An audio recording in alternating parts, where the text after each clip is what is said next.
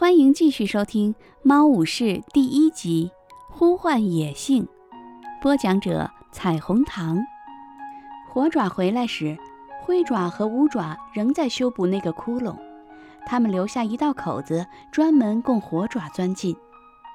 火爪钻进来，气喘吁吁地说：“哎呀，真倒霉，没找到大蒜。黑条在那附近来回的巡视。”灰爪说。没关系，我们明天再去找些来。看见他的朋友目光暗淡，肌肉因酸痛而僵硬，火爪很是心疼。他自告奋勇地说：“我去找半夜帮你拿些罂粟籽吧。”灰爪说：“不用了，别担心，我没事儿。”火爪坚持说：“不麻烦。”说完，未等灰爪多说，他便奔向半夜的乌衣巢穴。半夜正在巫医巢穴前的空地上走来走去，眼里笼罩着一层阴云。火爪问：“你没事儿吧？”半夜不安地摇晃着尾巴回答：“星族的灵魂一直在我脑海里闪现，我猜他们可能想告诉我些什么事儿。我能为你做些什么呢？”火爪解释说：“我想灰爪可能需要些罂粟籽。”老鼠咬在他腿上的伤口仍然很疼，失心的死比伤口给他带来的痛苦更大。别担心，他会好的。不过你说的没错，罂粟籽对他会有所帮助。他走进巫医巢穴，拿了一个晒干的罂粟球出来，小心谨慎地放在地上，说：“只需要摇出一两粒给他吃就行了。”火爪说：“多谢你，真的没事吗？”半夜避开他的目光，回答说：“去照顾你的朋友吧。”火爪叼起罂粟球，正要走开，半夜突然叫住他：“等一等！”火爪期待地转过身，看着他琥珀色的眼睛。半夜与他对视，眼睛里像燃烧着火。火爪，他低声说：“几个月前，那时你还没有来到雷族。”星族对我说了些话，我感觉他们想让我现在告诉你。他们说只有火能够拯救我们的族群。火爪不可思议地注视着他，他的眼睛里闪现出一种奇怪的激情，用一贯的语调说：“保重，火爪。”说完，他转身离开。火爪迷惑地应声说：“再见。”他穿过香薇通道。脑海里回荡着半夜的那些奇怪的话，但却完全摸不着边际。为什么他要将星族的话告诉他呢？谁都知道，火是森林里所有动物的敌人。他沮丧地摇了摇头，一路跑回学徒巢穴。灰爪，火爪在熟睡的灰爪耳边唤道：“在工作了大半夜后，他们今天能够睡上一上午。”虎掌命令他们在中午时训练。照射进巢穴里的阳光使火爪知道现在就要到中午了。他整晚上都没有睡好觉，每当他熟睡的时候，就不停地做梦。是什么梦已经记不清了，但是可以肯定的是，梦里面充满了黑暗和威胁。火爪又叫：“灰爪！”但灰爪丝毫不见动静。他在睡觉前吃了两粒罂粟籽，现在正睡得一塌糊涂呢。只听乌爪说：“你醒了吗，火爪？”火爪暗暗骂了一声。他本想在乌爪睡醒前和灰爪好好谈谈的。“嗯，是的。”他回答说。乌爪从苔藓床铺上坐起来，开始飞快地舔梳自己。“你要叫醒他吗？”他朝灰爪点点头，问。巢穴外响起一声低吼：“全体集合，训练马上就要开始了。”火爪和乌爪一下子跳起来。火爪用爪子戳着灰爪说：“灰爪，快醒醒！虎掌在等我们呢。”灰爪扬起脸，一副睡眼惺忪的样子。虎掌叫道：“你们准备好了吗？”火爪和乌爪爬出巢穴。阳光刺得他们直眨眼睛，虎掌就坐在树桩旁边，问道：“另一个也来吗？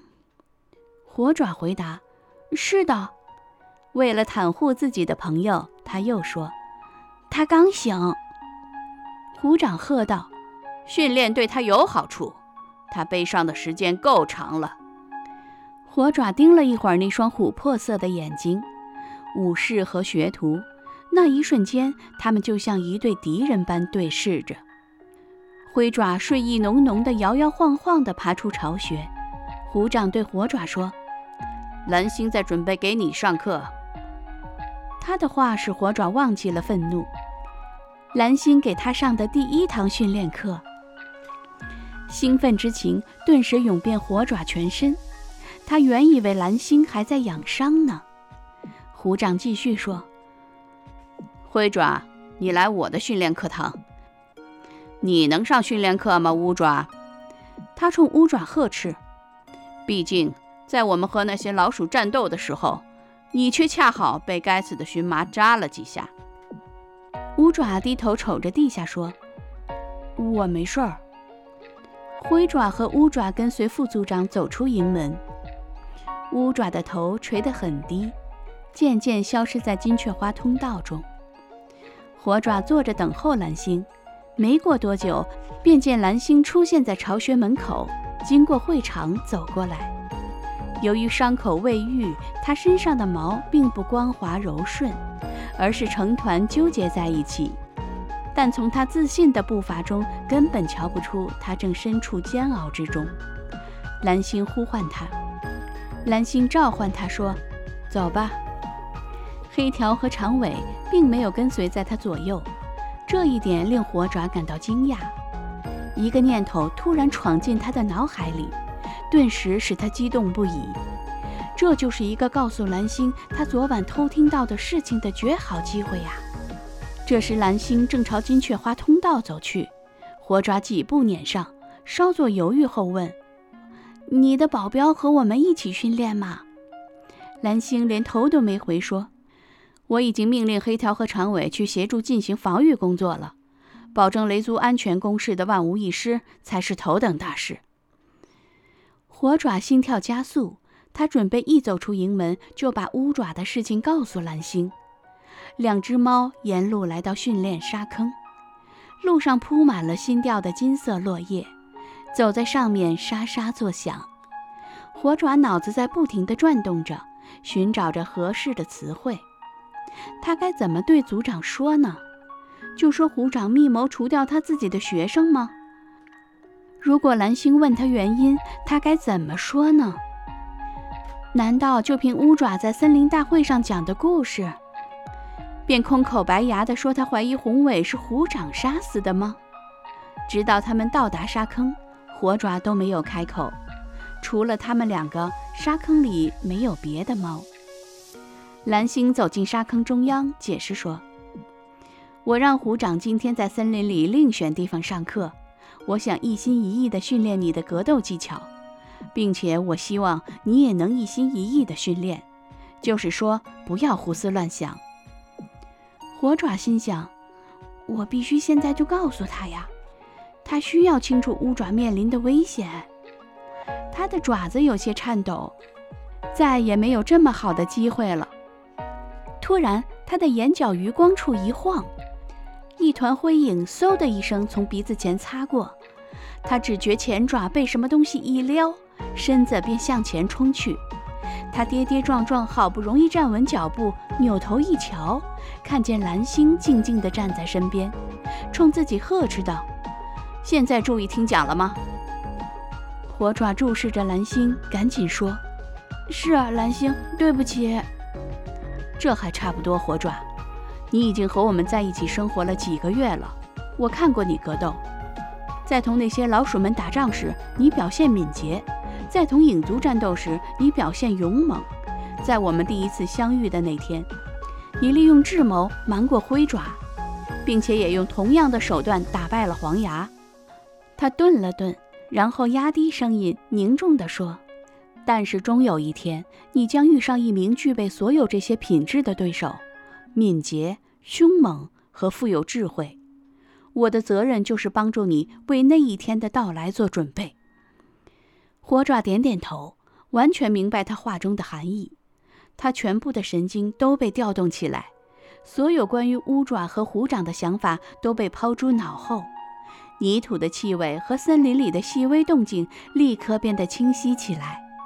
蓝星命令他：“让我看看你是怎么进行战斗的，朝我出手吧。”火爪盯着他上下打量，寻找最佳的攻击方位。蓝星就在离他不到三步远的地方。蓝星的个头是他的两倍，因此如果用常用的那种挥爪横扫和纠缠扭打的方法，只能是白费力气。但如果他能用力直接跳到他的背上，就能使他失去平衡。蓝星那双蓝眼睛紧盯着火爪，丝毫不敢松懈。火爪用目光回敬，纵身跃起。他原本是瞄着蓝星的肩膀处降落的，但蓝星早已料到这一招。他身体猛然一俯，呈全伏姿势。当火爪飞临头顶时，蓝星一个倒地翻身。这一下。火爪并没有如期落到他的肩上，而是向着他的肚皮撞去。蓝星四爪擒住他，不费吹灰之力就将他甩了出去。火爪感觉自己在蓝星面前就像一个笨拙的幼崽那样束手束脚，他重重地摔在坚硬的灰土地上，两眼直冒金星，摇摇晃晃着站了起来。蓝星站起身，抖落身上的灰土，大声喝道：“很有趣的策略，但是你的眼睛瞄着的方向暴露了你的攻击意图。现在再试一次。”这一回，火爪的目标是他的爪子，却假装看他的肩膀，这样在蓝星趴下俯卧在地时，他就可趁机上前出击。当火爪跳起的一瞬间，心里不禁十分得意。但不料情势急转直下，蓝星出人意料地跃到半空，令他扑了个空。他时机算得恰到好处，就在火爪落地的同时，蓝星以迅雷不及掩耳之势落在火爪背上，压得他喘不过气来。用些我猜不到的招数，他在火爪耳边说，从他背上下来，站开几步，眼里充满着挑战的目光。